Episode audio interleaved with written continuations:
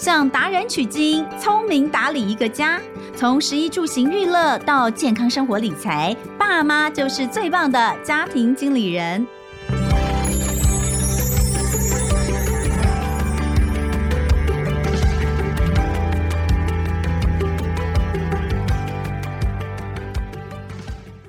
好，欢迎收听《亲子天下家庭经理人》，我是主持人萧彤文。大家记得吗？之前我们有一集节目邀请到理财作家傅妈妈十方来聊家庭到底要怎么样做一个财务分配。其实讲到这个钱的事情哦，议题我们真的是永远讲不完。为什么？因为大家永远觉得钱不够哦，然后呢，永远不知道钱花去哪。我觉得这是一个很大问题。像最近我女儿就有这个问题，就是呢，因为之前在节目里面也讲到，就是我就是一个呢，觉得不用给小孩太多。钱的妈妈妈哦，那所以我女儿的零用钱呢，一直都不是很多，那已经呃少到就是所有的亲朋好友都会来求情，说你可不可以给她多一点呢？不然阿姨支援她一点就看不下去。现在的高中女生你怎么可以给她这么少钱之类的哈？Anyway，不管那今年当然这个就如同上次我我我记得我过年前有在节目里面跟大家说，好好好，我会了，我会多给她一点。有今年这个过年之后呢，她的零用钱有增加，但是呢，她的零用钱增加的同时，其实我有一些就说，那这些花费我不出，你。自己想想办法，所以其实也是差不多。所以呢，我女儿开始觉得自己有点拮据的状况之下，她开始了她的记账人生，而且记得非常痛苦。大家记得以前那个石方老师说，他自己也很会记账。所以呢，今天这一集我们好好的来看一下，怎么样从记账当中看到我们到底生活当中钱花去哪里，还有是不是有些隐藏的钱你没发现？在这里欢迎石芳老师，大家好，头文好。哎呦，我刚刚听到你女儿的人生。记账人生突然觉得同情她起来，阿姨可不可以也补助她一下？你很会记账，对不对？对，你你你是到现在还记吗？应该没有，我现在不用了。你大概记账的，你的记账人生大概七年哦，好久。我我有一年的时间，我都觉得我受不了。你怎么能够连续记七年？所以我那个动力很强哦。因为我有发现，记账的第一年就发现我的支出非常高。对呀，很可怕，很可怕。哎，大家不去记账，你都不知道你原来花这么多钱，好可怕哦。我第一次把。一整年，因为要记十二个月，我们才知道一整年嘛。哈、啊，最后统计出来做个年报表的时候，我不骗你，同文，我真的是趴在桌上大哭一场，嗯、因为我觉得我这辈子大概难以解脱了。因为那时候小孩很小，我有两个，嗯、然后每一个月光是尿布、奶粉就一万块，嗯、就是还有保姆费吧？对，那个时候那个时候还自己带自己带，但是你其他加起来，你觉得你已经很省了，居然最后总额数字这么大哈？嗯、所以我我觉得记账这件事情其实是一个很惊吓的。嗯，但是它其实又对理财来讲是一件不可或缺的事情。怎么说？哎、我们上一集有提过，你非要退休不可，你要一定要知道你的年收入多少，你的年支出是多少，你才能算出来，呃，你的退休目标是多少，你才会安全。嗯，所以年支出几乎是变得必不可。绝对不可以缺少，嗯、尤其你要退休的时候，你怎么可以不知道你每个月要花多少？你不然你怎么准备呀、啊？哎、欸，你知道我老公不记账，可是我老公都说你干嘛记账呢？他说你就抓一抓大概就好了。其实也是哈，可是有的时候我觉得大概大概的误差其实有时候蛮大的，啊、呃，非常大哈。因为我彤雯也记过一年，就会知道、嗯、你自己幻想。我常常听妈妈们跟我幻想说，不可能，我不可能花这么多钱。其实我很省，对呀、啊，妈妈都说自己很省的意思是她在采买的时候。他非常省，对，确实他会比价，然后他也非常谨慎去买二手书，就是说他在他觉得他做了很多努力，他以为，可是他往往因为没有记账，所以他忽略掉很多大笔的年度支出，嗯、这是我的经验。哈、嗯，年度支出，比如说他的税，他会忘记算，嗯，还有每个月从你薪资里直接扣掉了劳健保，嗯、有时候他会漏算，嗯、更可怕的是，我发现女生还有一个很可爱的地方，嗯、她会不算。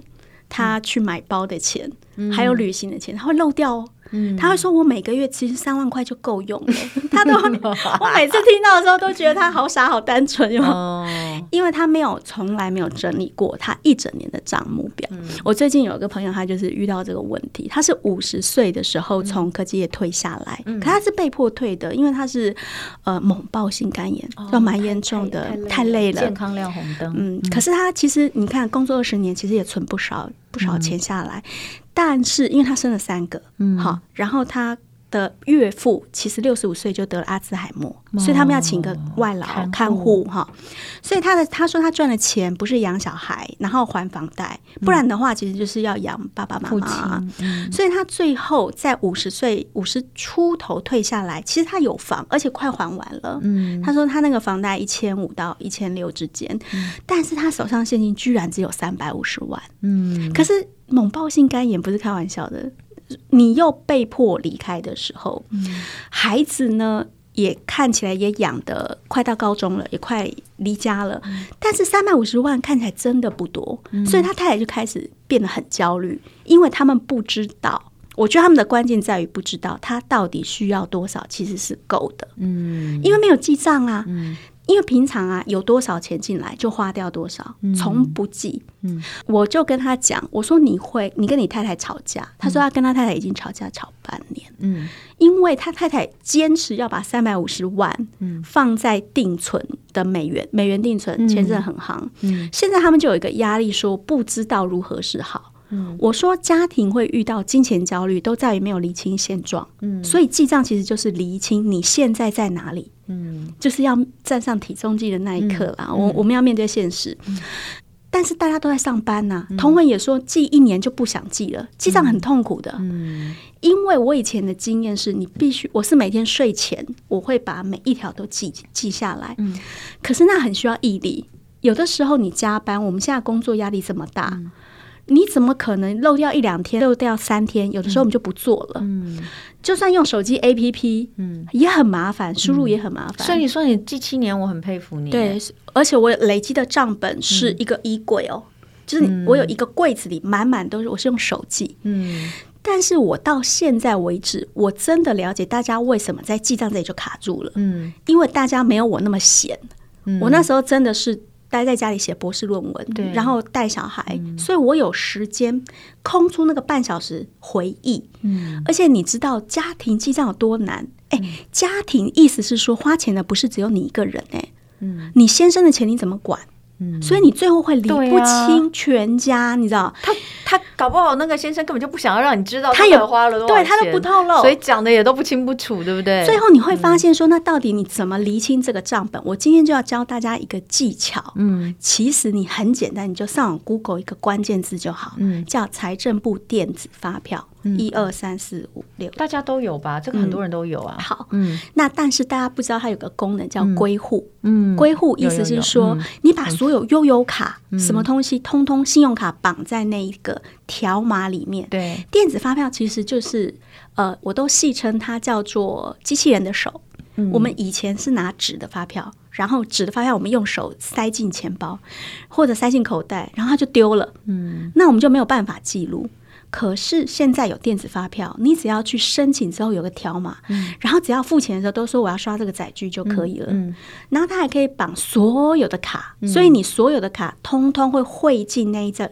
电子云端去，嗯嗯、到时候你每一个月拉出来就好。嗯，更可怕的地方是，我还让他下载在我女儿跟儿子的手机里面。嗯，所以我女儿跟儿子每一个月零用钱花在哪里，通通汇入到同一个电子发票云端，嗯、一目了然。嗯，所以他们。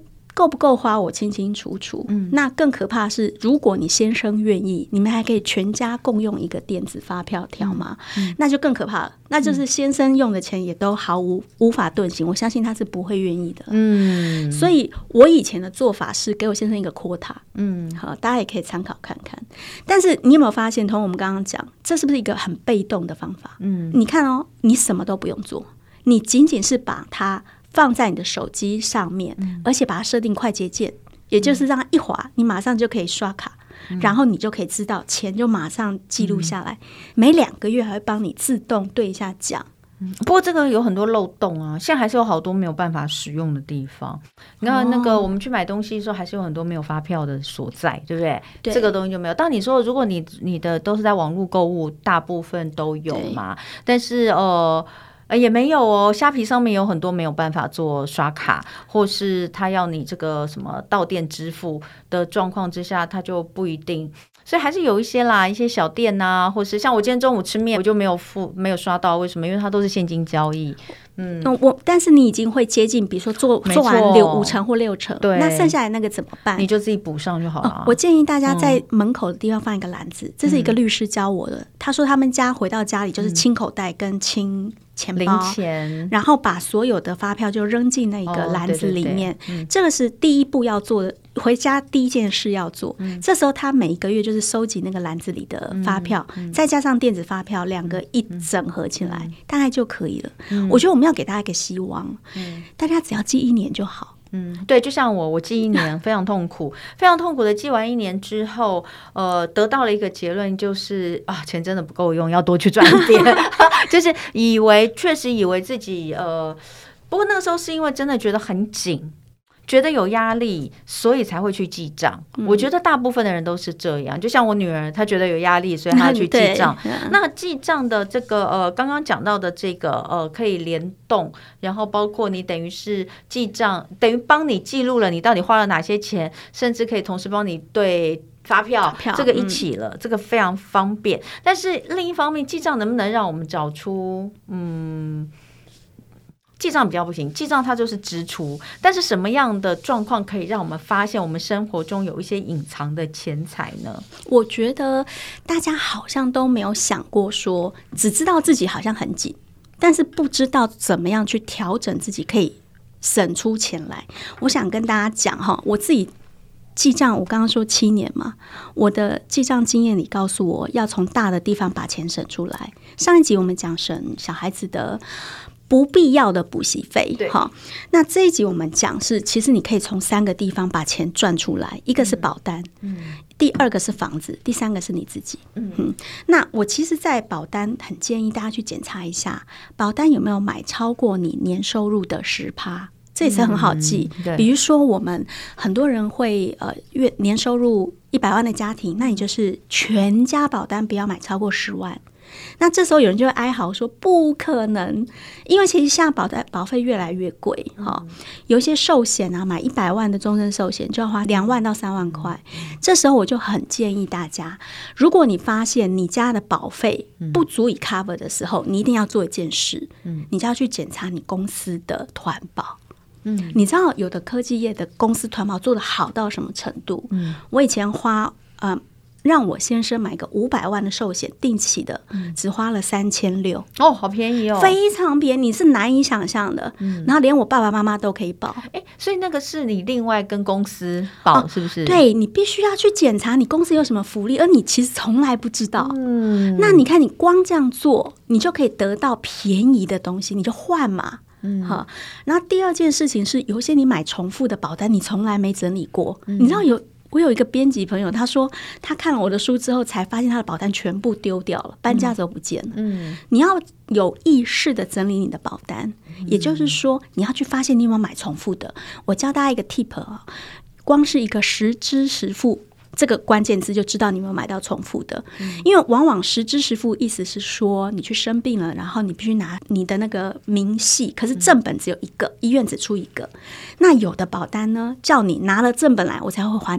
赔你钱，可是你偏偏买了两张，他们又都要正本的，那其实你就是多买了，嗯，这叫浪费的，完全是你乱买的。你这时候砍掉一张，一年就省两三千就有可能，三四千。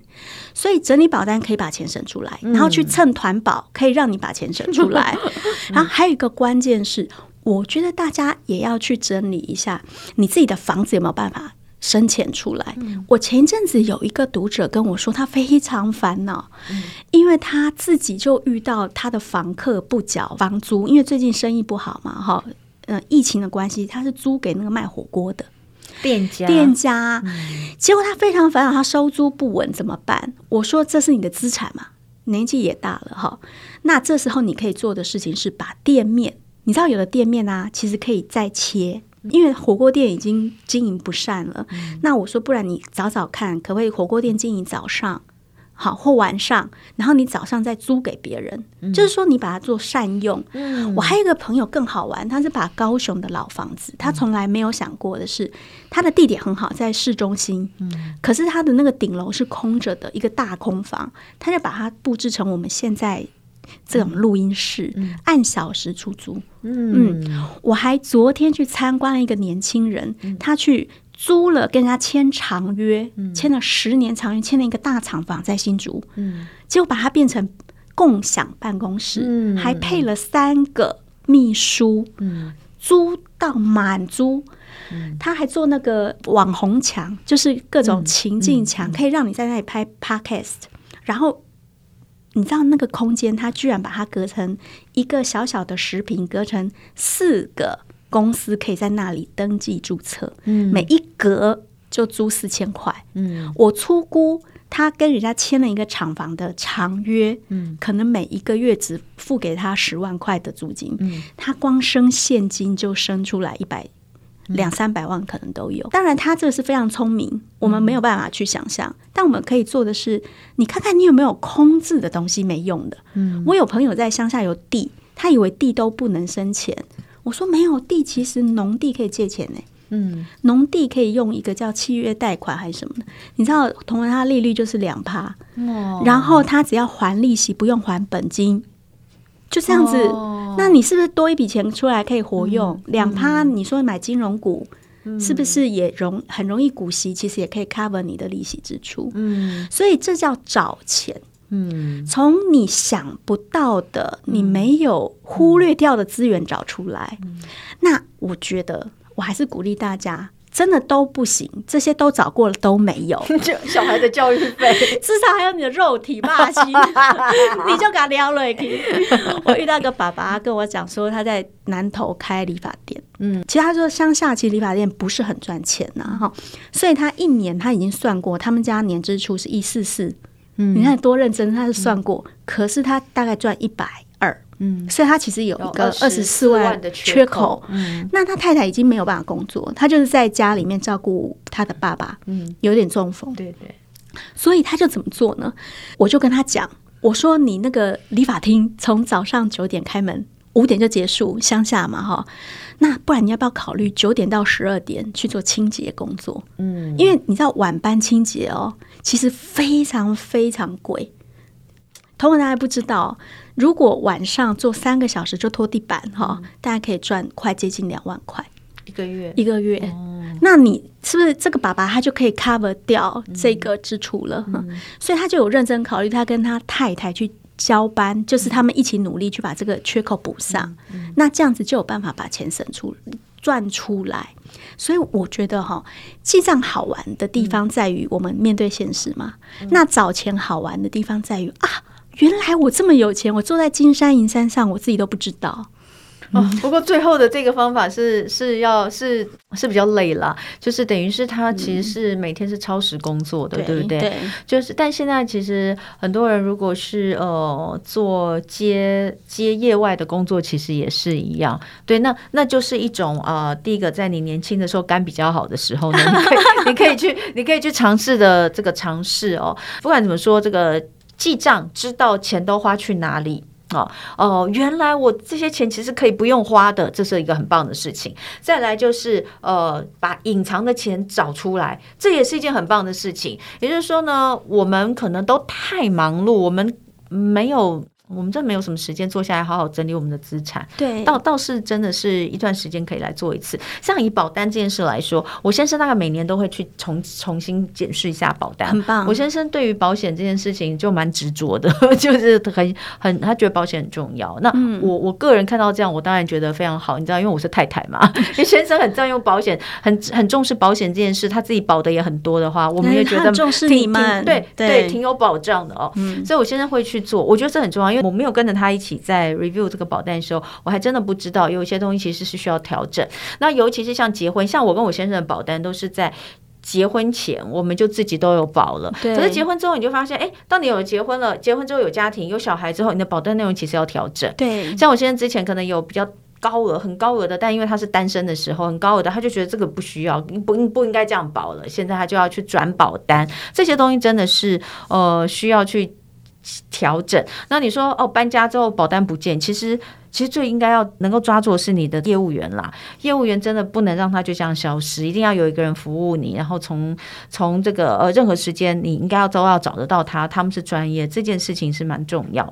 好，那呃，今天讲的这个东西其实都还蛮很实用，而且很简单，就让大家可以运用在你自己的理财的规划上面。最后，我要请十方老师给大家一个最重要的理财观念或建议。我建议大家勇敢的面对自己，哈、嗯，尤其在。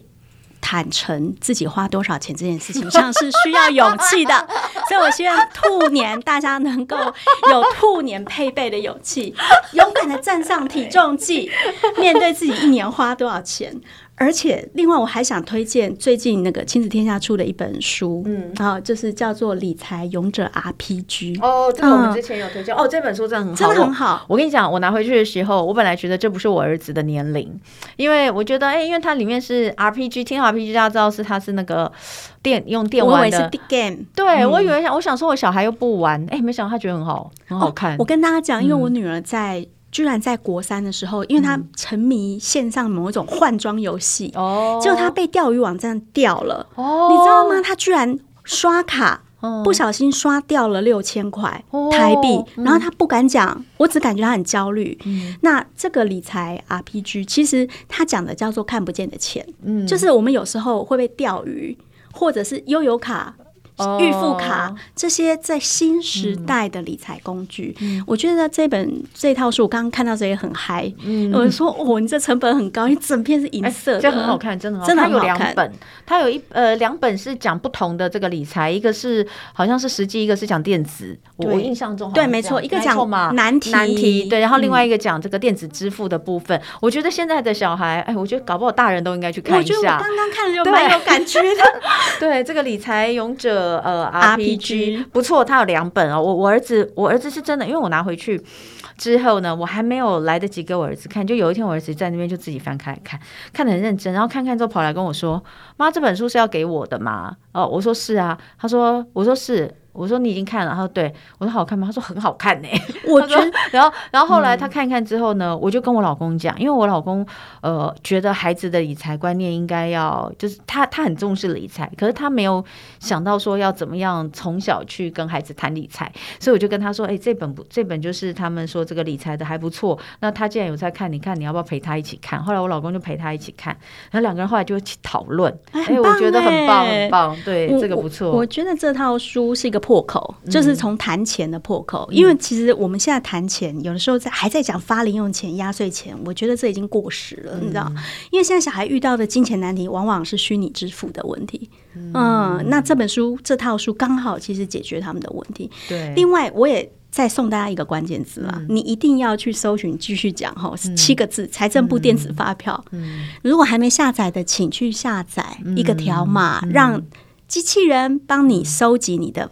嗯啊、呃，发票了，帮你记账。嗯，所以这个就是今天的这个生活妙管家的老师推荐的好用的工具跟资源的这个部分，老师就已经一并来告诉大家。那呃，当然我也要再次推荐一下老师的这本书哈，这本书是我用菜市场理财法。